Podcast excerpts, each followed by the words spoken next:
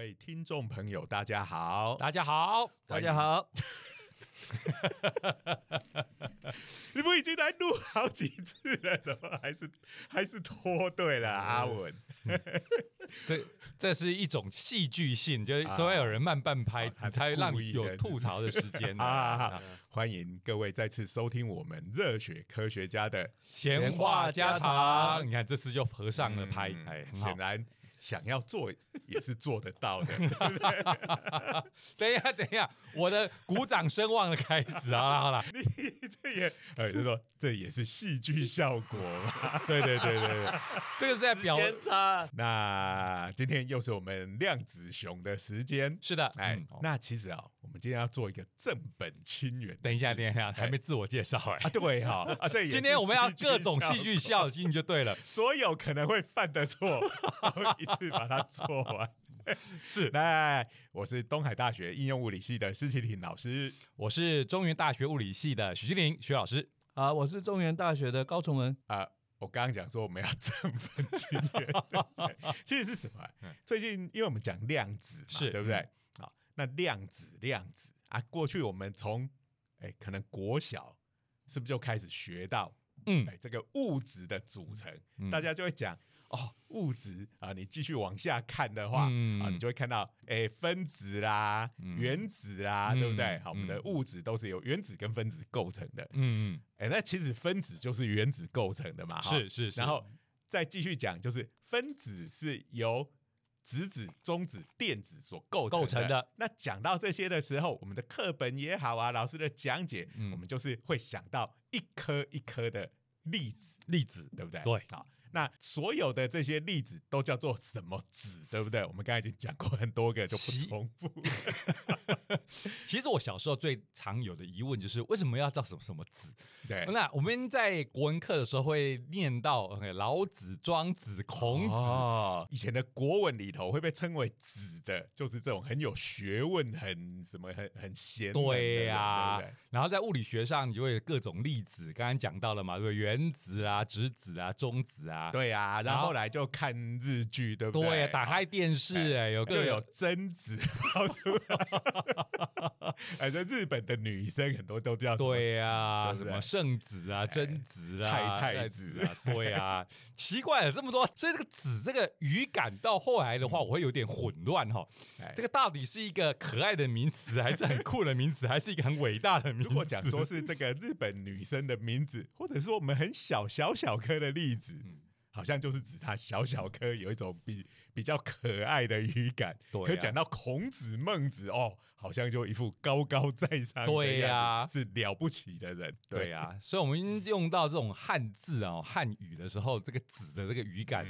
被我们的这种生活各式各样的来源都搞得有点混乱，对吧？而且以前不是还有这个公侯伯子男，对不对？他也是爵位的一种。哦，这个都是题外话，都是题外话。可是我们要讲的就是每次讲到量子力学，好，就最近因为大家看电影也常常看到嘛，哈，讲到量子力学，哎，然后大家聊起来，这种不是念物理的朋友就会说，哎，那量子是个什么样的粒子啊？怎么这么厉害，这么威？的感觉，其实我们前面应该也有聊过啦，因为这个就是，不过我们要反复的讲，因为这是太常见的一个疑惑了。量子到底是什么子？哎哎，而且就为什么我们会常常讲、重复的讲，就是因为在我们之前也都讲过嘛，量子力学实在是一种太奇怪的东西，大家都很难接受。可是这种奇怪的东西很难接受，只要一直讲一直讲，你就习惯习惯了，你就会接受。坦白讲哦，大家都很习惯说哦，原子是存在的。你现在随便找一个小学生，我相信小学生应该都知道吧？我至少小学的时候是这样这样子啊。虽然你不用找到一个那种呃被从高中缩小成小学生的这种小学生死神柯南这种人，应该一般小学生就应该知道了，就是万事万物都是原子所构成的。这个东西其实并不是一个从我们日常生活中就显而易见的事情，对不对？所以小学生怎么知道？他就是习惯了咩？对啊，我们以前呃上那个数学的时候，那也会讲到这种，在这个可能要问阿文哈，就是说，哎，以前有一个应该是中国的哲学家，他又提出一个问题，对不对？叫做一尺之锤，日取其半。万事不绝，这是谁？你记得吗？应该是庄子吧？庄子啊，听起来就像是庄子这种人会。等一下，请你翻译一下。现在已经不教文言文了哈。一尺之水就是我有一个一尺长的棍子，然后每天就切掉一半丢掉。嗯。切掉一半丢。为什么要做这样无聊的事情？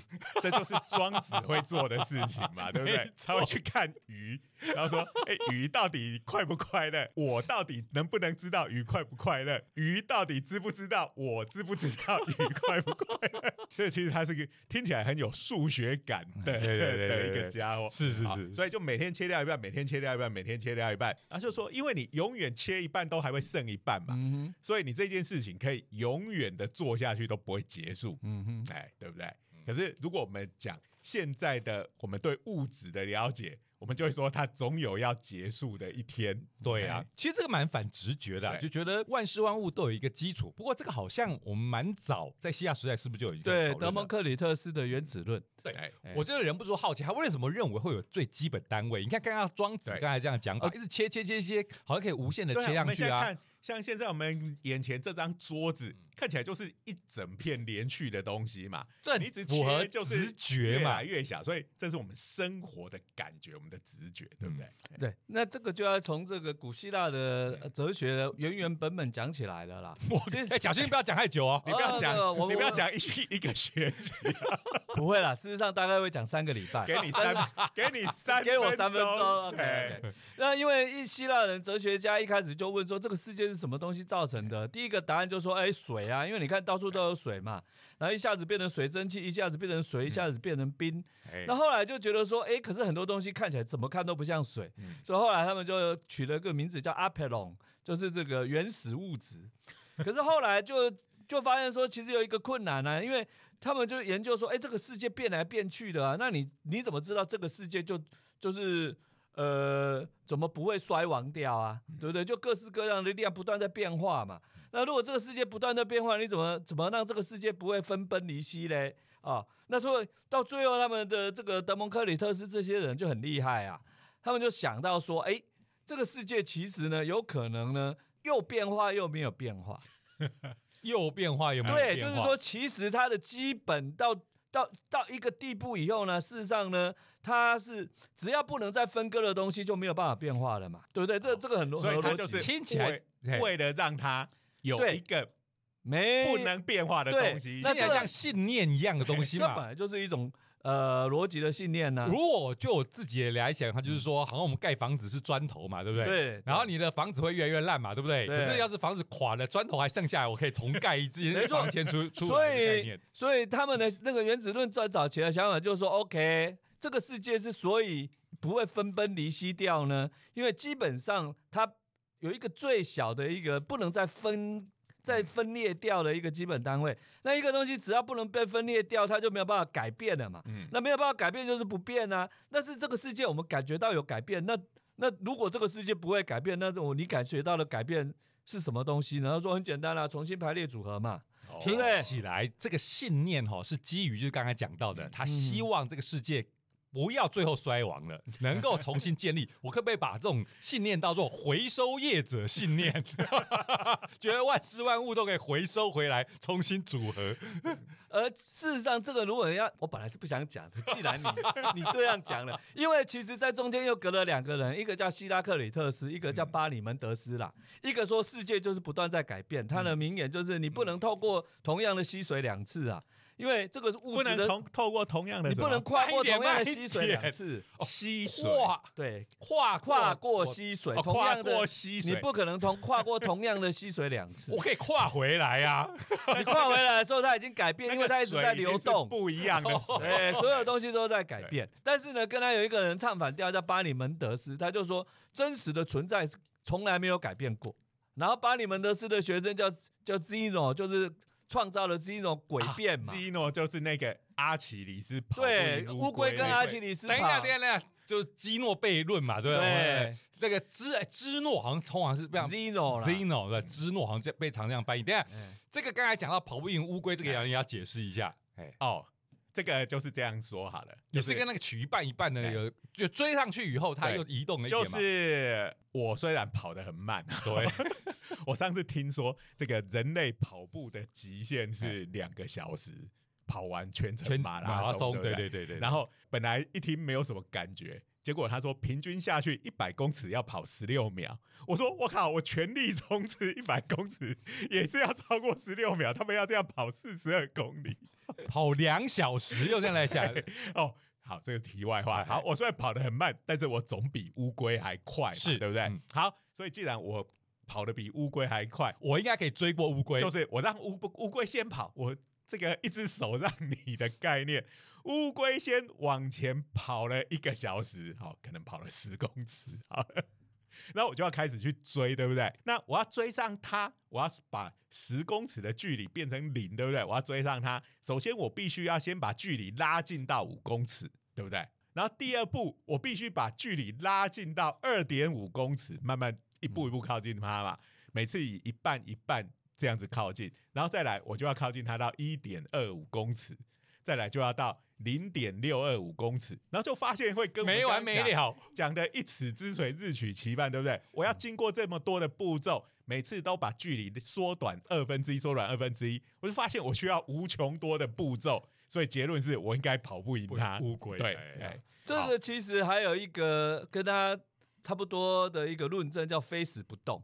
就是说呢，其实这个尤尤其现代人现在有录影机以后，你很容易理解。嗯，那古代没有录影机，他就想出这个是蛮厉害。他说：“你看啊，我这一把箭，我射一把射一个箭，从 A 点射到 B 点去。嗯，好，现在问题来了，那我现在你明明看到它在动，你怎么说飞死不动？他说：好，那请问什么时候动？那你就会发现，在任何一个时刻，这个飞死一定在某一个地方吧。”跟你讲，这个词忽然太过文言文，屎屎指见屎那个屎啊，不是会飞的一坨屎。这个 多天，我觉得呃，听众听到可能都会以为我们在讲 Facebook，有三个字一样，就是一把剑就对了，会飞的这个剑。我们唱国歌的时候不是有这个屎这么这个字吗？哎，有吗？太久没唱了，我也忘了。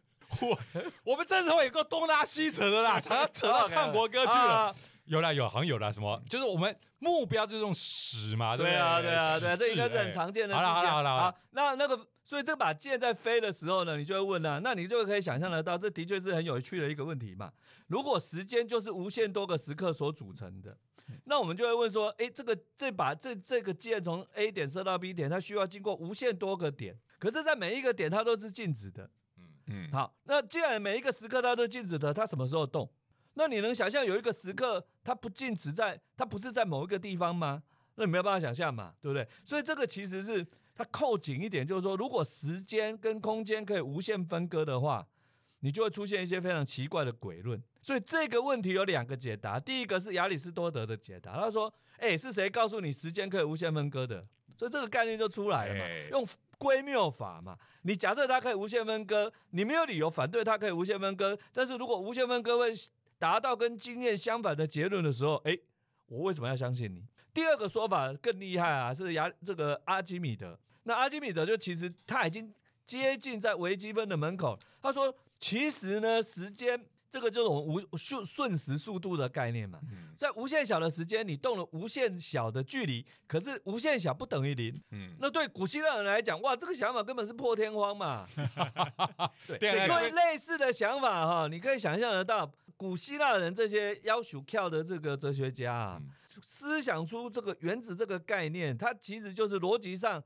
有没有东西是是不是所有东西都一直可以分解呢？如果一直可以分解下去，那到分解到最后是什么？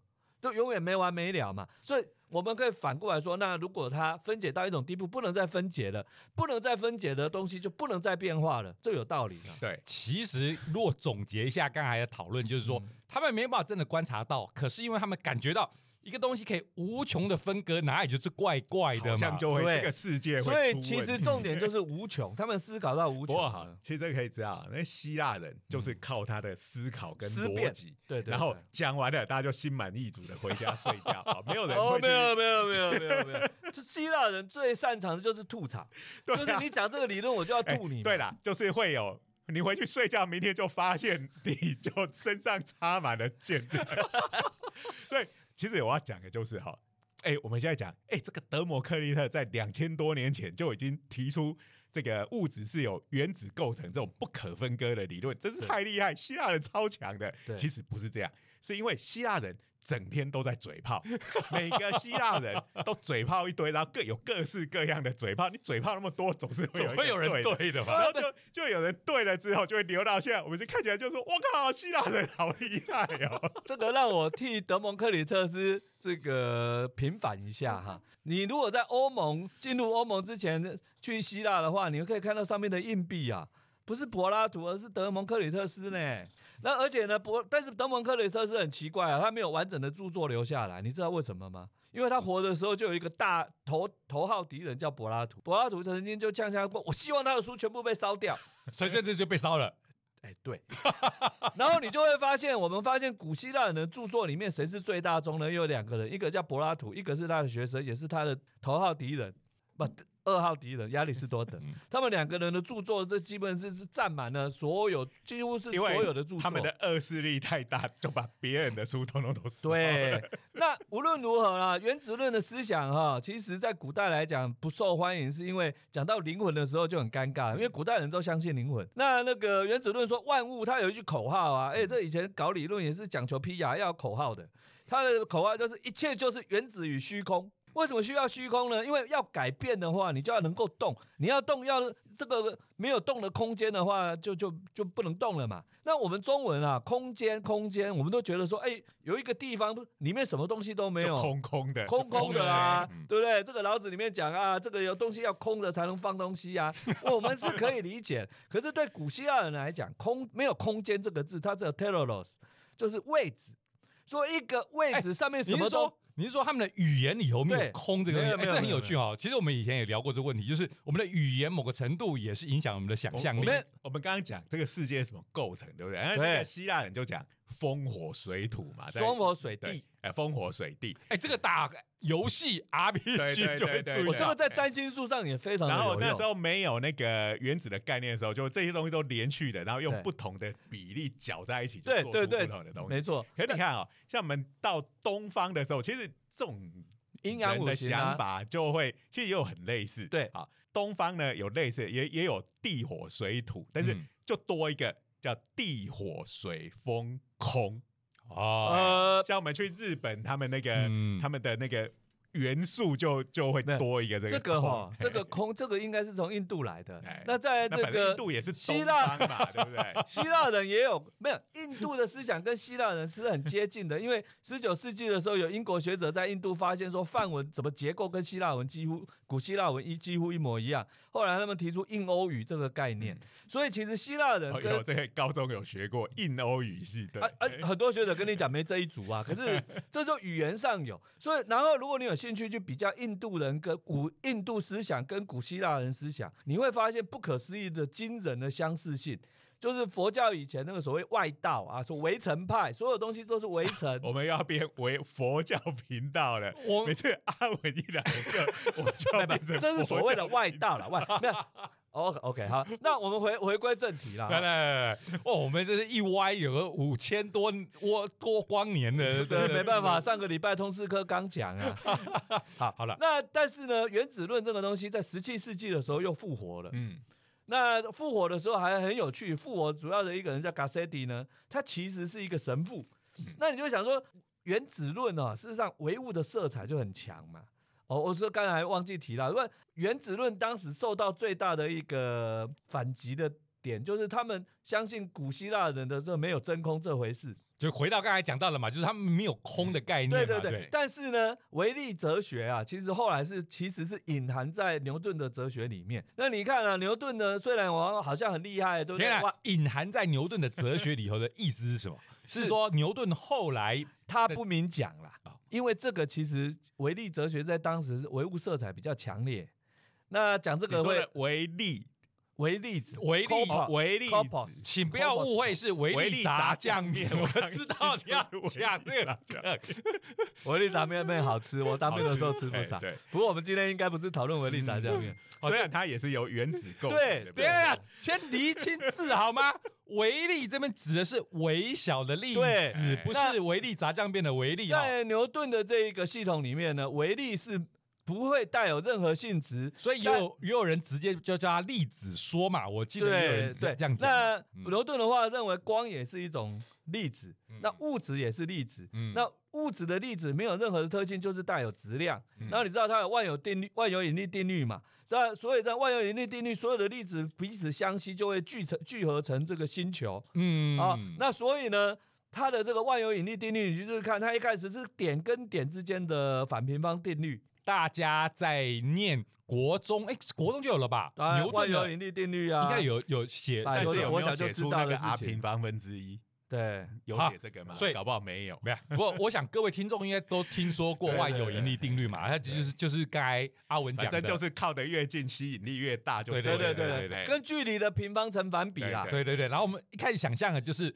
你有两个质量 m one m one 跟 m 对，two，两颗相吸嘛。对对啊，那想象都是用点来一开想嘛始，先想成点，后来牛顿其实在写他那本辉煌巨著的时候，其实在发展他的思想里面，听说有一个最大的困难，就是他发现他把月球跟地球当做点去计算的时候，答案是对的。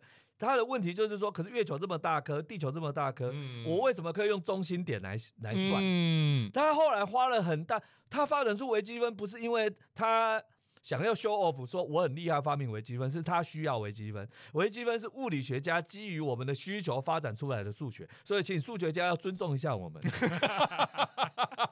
因为重点在最后一句。那当然啦、我都在普物课上微积分啊，我觉得普物课是上微积分最好的地方啊。其实刚才讲到了哈，就是我们在计算的时候，是有比如说地球，你就是呀拿地球的球心来代表地球的质量所在。这件事情我们上课其实呃，这特别是在高中的时候。嗯其实都把它默认，他你就是这样算。其实我们都没有讲清楚，也其实真的要讲清楚，真的是跟这阿文 真的是一阿文讲个相就要把地球跟月球都切成一块一块超小块的，对然然后再来积分嘛因为那距离会变得不一样。没错，这个高中我们都会略过。好，可是这个后来就有一些大问题了，因为你马上就思考到说，维力如果凝聚起来的话，你可以很容易去后来去估算嘛，你就发现说，诶，这个这样子你很难解释为什么物质会结合在一起啊，嗯因为重力太弱了啦。嗯啊、虽然在地球、月球这个解释的天衣无，这个解释的非常好啊，行星解释的完美啊，对，一大成就，我们看到牛顿都要欢呼啊。可是呢，你一旦离开天文学的时候，你就就很尴尬嘛，嗯你就没有办法解释为什么这个桌子会凝聚在一起。如果你只有重力的话，对所以一定还有别的力嘛。嗯嗯那这个就尴，那这个就是后来要等到牛顿呃龙登极乐之后，过了几百年，慢慢发展出有电磁学，大家开始想说，嗯哦，这可能有别的力哦。嗯好，那所以这个晶体的发现啊，等等这些东西才知道哦，其实物体跟物体之间会有会有作用力结合在一起嘛。嗯那这个时候发展出来化学，嗯所以其实一开始哈，到了十九世纪的时候，原子论真的变得很重要的时候，是它变成化学家的理论。因为化学家觉得这个很好用，如果你接受原子的概念，对，你就可以把化学反应把它简单化，说，哎，它其实是是真的有一些性质的原子在组合嘛。好，我们总结一下到现在讲，从希腊时代开始，其实我们刚刚讲到的，就是说，呃，到底东西是可以被一直分割下去，还是它有嗯不能分割的？其实这个东西，我们包括我们刚刚讲的几个。哎，什么这个跑不赢乌龟啊？对对对哎啊，什么剑不会动啊？对这个其实都跟这样子的概念。其实 atom 这个字哈，这个大家如果对希腊文有研小小的研究，你知道是 a 这个字眼啊，就是负面的意思。那 t o m 呢，其实对应到就是分割、分裂，所以 atom 这个字就是不能再分裂的东西了。那所以这个嗯你叫做阿文，那就是你不能再写文章了。啊是否定这个不太一样啊，对，这个叫阿什么的，讲到这个阿字啊是希腊文，讲到这个阿字，我绝对要稍微的这个提醒各位一下，这个字了不起啊！这是在魏晋南北朝的时候呢，啊，这个魏晋南朝的时候呢，这个只有在贵族之间彼此称呼啊，才用阿，然后他们的堂兄弟呢，还会彼此称呼叫阿龙。龙的话就是兵戎相见的龙，都阿来阿去的，这个表示你是有身份地位的人。一般没有身份地位的人是不能阿的啦。阿文这个表示说，就有一点了，有一点，这大家都误会了。这个阿这个字其实是非常有古意的，是很尊贵的称呼。没错。好，我们言归正传了。对对。那所以一开始有的那种呃，就是希腊人对于物质到底是能不能分割？后来啊，所以所以原子论在十九世纪的时候，其实一开始大家也是吵翻天，这个原子分子。到后来这个亚佛加爵啊等等啊，嗯，那以前我们小时候考亚佛加爵的时候，这个常常班上就死一大片，因为对很多人来讲，他没有办法抓到那个重点嘛。哎，相同体积，哎，相同体积、相同压力、相同温度，为什么里面的气体数目一定会相同？对不对？这这个是有点抽象的啦，因为它是其实假象说哦，这个那。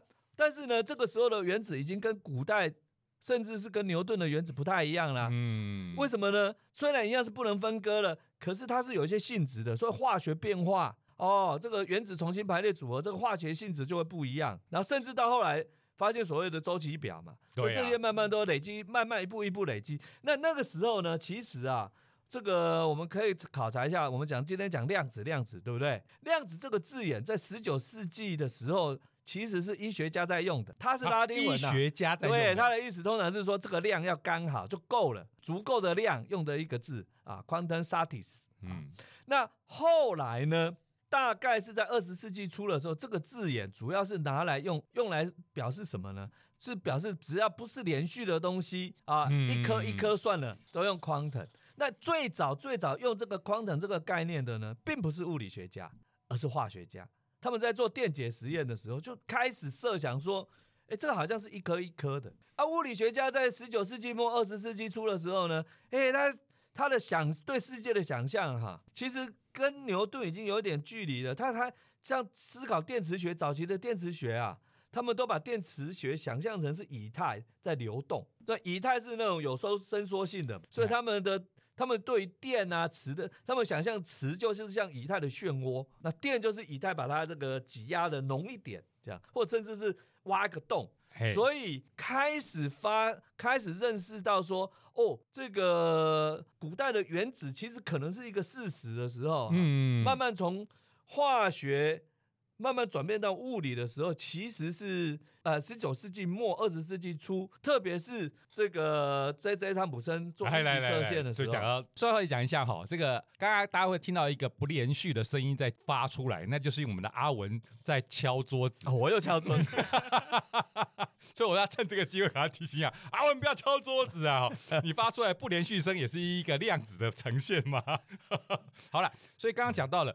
质量上面的不连续，某个程度是呼应的原子的概念。对，然后刚才讲到那个电，电其实如果我们讲说也很熟悉的，就是有基本电荷的概念，它就是一个不连续的东西嘛。对，但是其实基本电荷是后来才做实验做出来的，但是在它还做出来之前，其实物理学家反而是没有相不太相信有基本电荷。不过这个严格来讲分两派啦。嗯，其实当时在十九世纪末二十世纪初的时候，电磁学的研究分两大派。一大派在欧洲这一周这一派的人呢，基本上就觉得说电磁学应该要把它吸纳到牛顿式的这种力学架构里，然后可是这会有点困难，因为呢，你就会发现这个磁力会感应什么，这个哇，这个用牛顿的这个方法不太容易弄，后来也是弄出来了。那你只要假设电流是这个在移动的电荷就可以了。可是，在欧在英国这一派，特别是这个马克思威呃，在法拉第这一些人啊，马克思威尔这些人，他们认为呢，其实呢，电磁现象应该是以太的流体力学的一个一个表现而已。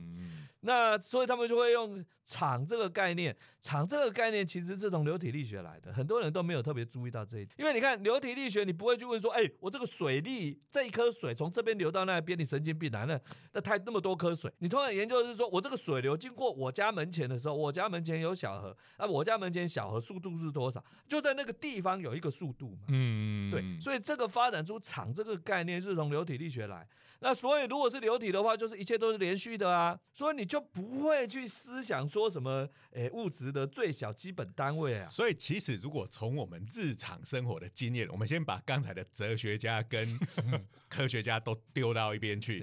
我们日常的经验，我们看到的东西都会觉得是连续的，对不对？直觉。我们的桌子整个是连在一起，我们的地板整个连在一起。我家门前的小小河那个水流也是都是连续的。是的。所以其实我们如果完全在我们的生活体验来讲，哦，什么东西都是连续的。可是呢，我们刚刚讲所谓的这个量子这个字，它本来的意思就是它是一个有基本单位一个一个的东西。就是我讲一个最简单的嘛，人就是一种量子嘛，因为人就是一个人、两个人、三个人啊，没有一点五个人啊。那就变岛田庄司的小说了，对不对？九又四分之三月台吗？像最近前一阵子不是有个动画的电影上映，叫做《五等份的花嫁》。我只要一看到，我就想说，哎，这是不是那个岛田庄司的作品？有个新娘被分分成五等份了。好，所以就是说，这种是属于一个一个有它一个基本单位可以数的，嗯，这样子的东西。所以我们刚刚讲。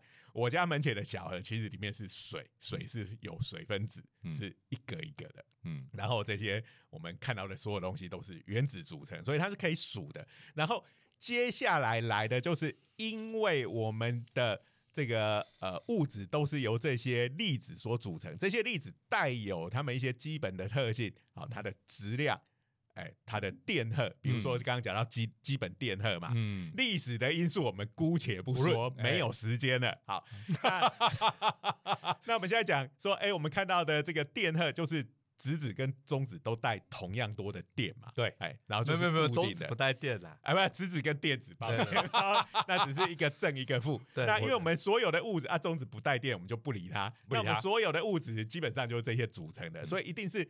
这个基本电量的整数倍，所以因为我的粒子是一颗一颗的，嗯，然后他们带的电又是同样的单位，嗯，它们带的质量也都是固定的质量，这就造成了我们如果讲电量的话，它其实也是一个不连续的量，对，就是看有几单位的基本电荷。是那呃，质量这个东西就看组成你这个东西的粒子。对，这种粒子的质量，同一种粒子它质量就一样嘛，好，那就是有几颗啊，大家组成，它就也会是这些呃有基本单位，它也会变成不连续的，嗯，哎，那只是说因为这些数字数量对我们日常生活来讲都小的不得了嘛，对，好，因为我们身体里面，哎，你们有没有估算过？哎，徐老师常常在讲这个费米问题啊，一个人。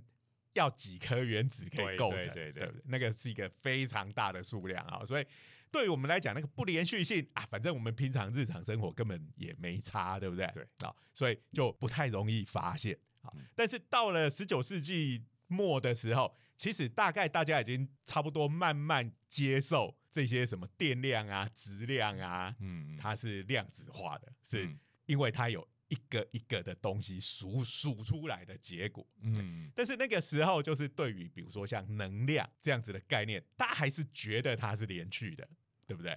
因为在力学动能我们都学过嘛，大家小时候就学过二分之一 mv 平方嘛，对不对？好啦，你今天 m 我们刚刚讲它已经不是一个连续的，m 是质量嘛，对不对？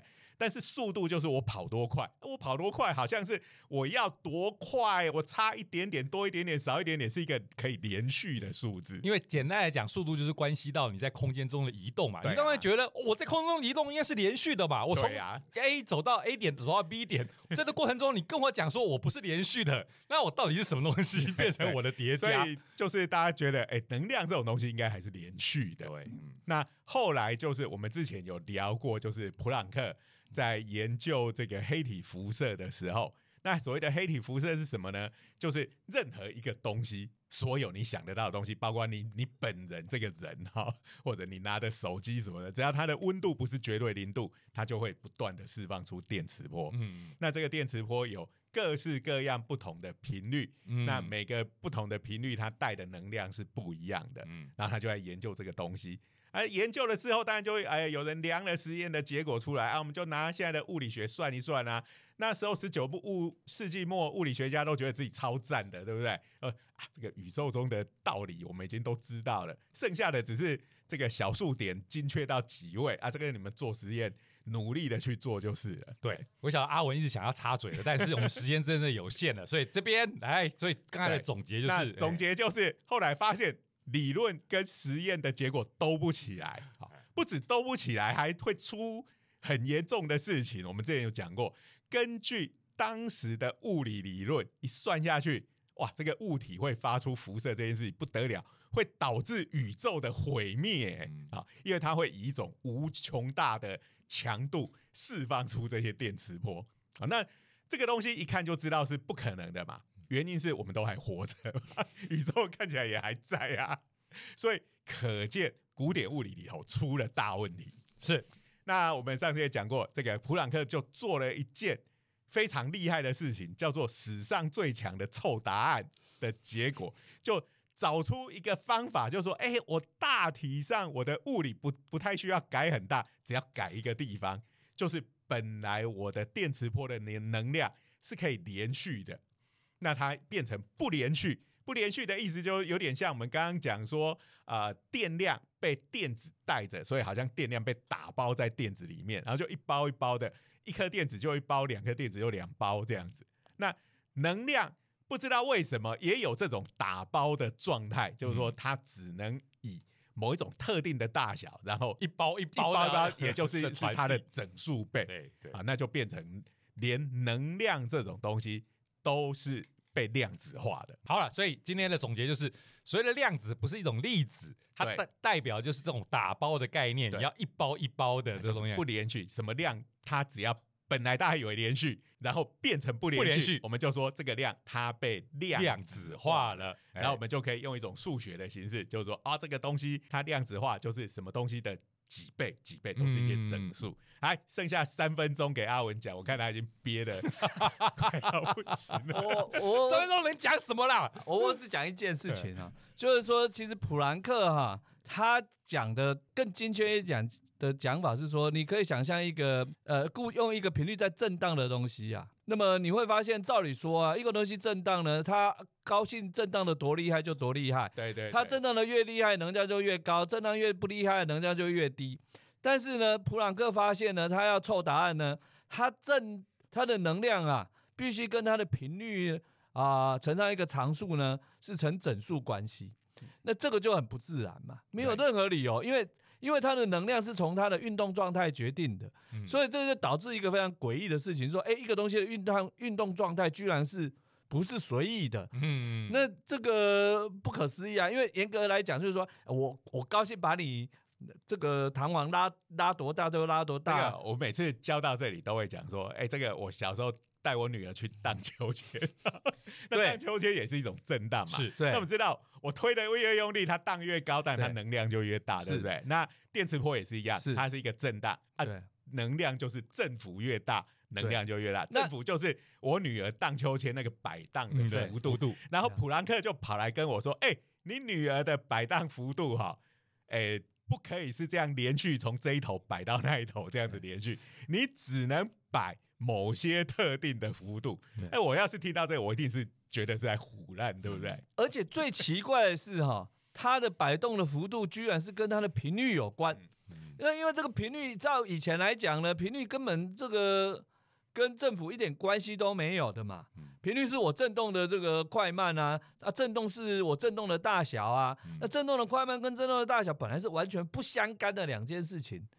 但是很奇怪的就是，他在研究黑体辐射呢，一定要这样凑。事实上，他也很苦恼啊。他后来花了好多时间在干嘛？想办法把这个把这个限制给拿掉。他把不连续给拿掉，看能不能怎么样让能量又变回去。对，一切又回到完美的古典的世界嘛。那他当然就是失败了，因为后来就有人去把这个常数给量出来，这个就是有名的普朗克常数了。对，所以。博朗克，你在不爽什么啦？你把那个消掉了，你自己的名字就不在这个常数上了。好在他失败了。哎，那其实也就是因为有这样子的关系，我们很容易就想象一个东西只要有不连续，就会想象成有个东西被打包了。对，那打包了之后，我们就很容易想象，哎，是不是有某一种粒子把它的能量包在那边？那它看是它的几倍，就是有几包，就是有几颗这样子的粒子。好，这个是。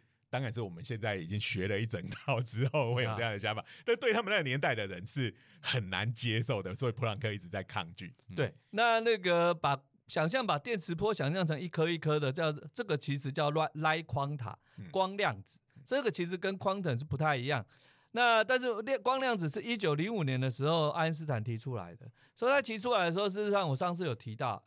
哎，这个上次我们是独立的，上次上上次啊，那 没有，我们这时候都会这样讲。我们以前有提到，但是我们也忘记是哪一集，请大家九十二集我还记得啦。找，然后找了，如果你找不到，没关系，就从头第一集开始听一次，总总会被你听到。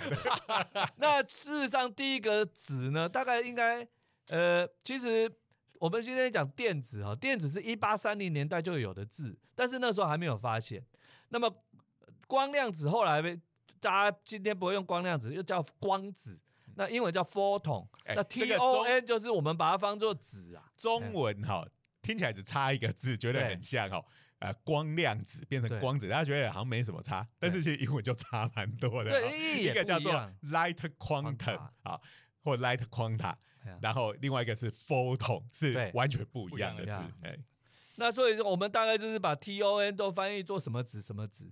所以这个电没有啦，只有 O N 啊，又不是每个人都 T。哦哦哦，那种就是 OK。对啊，那 Photon 是生子，Proton，Proton 是 T 啊，那是它刚好啊。呃，Neutron 啊，Neutron 就是没有啦，没有每一个都 T 的。O 啊，O N 啊，O N，O N O N，就是各位就学到一个字，什么东西把它后面加 O N 就变成子啊，就 on 的那个那个对 O N。啊，这个这个其实应该是希腊文呐。好，所以这个东西其实呃，我们说量子其实不是一种粒子，可是它很容易跟粒子连接在一起，就是因为那个量被打包起来了的概念。然后我们在做很多理论的时候，其实根本也有一点那种数学结构，有一点就是把它当成一颗粒子一样在在处理哈。那当然，今天我们不会讲数学的东西哈，但其实还是有一个。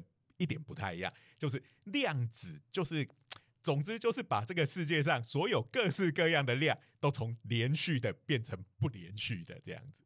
嗯，好，我觉得这个概念在现代人越来越容易被接受啊。一方面当然越来越熟悉了，一方面我们就是活在一个。所谓的 digital 的时代，哎，对对，这种数位化时代的概念，虽然它不是直接跟我们刚才讲的物理概念连接的，可是对一般人来讲很容易想象。你可以用这个来理解它，就是我们看到的呃电脑或电视机的画面，我们看起来哎很连续呀，对不对？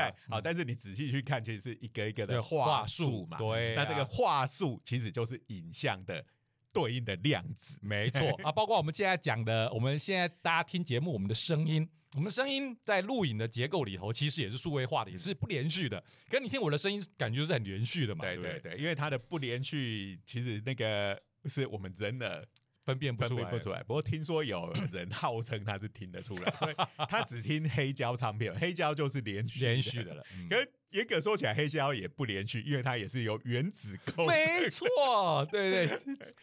黑胶大家知道啊，那个黑色很大的唱片，然后它是上面刻着凹凹凸凸的凹槽，然后有个唱针在上面刮，那就刮出来的声音。哎，所以那个东西，我们就说它比较像是一个连续的的讯号记录在上面。OK，时间是不是差不多了？差不多了。哎，所以今天的一个，其实整个我们在这边讲了这么久，就是要讲一件事情。好，量子并不是特定的某一种粒子，嗯，它其实是我们的这些物理上的一些量测到的量。好，那其实最开始是从呃能量来的啊，那。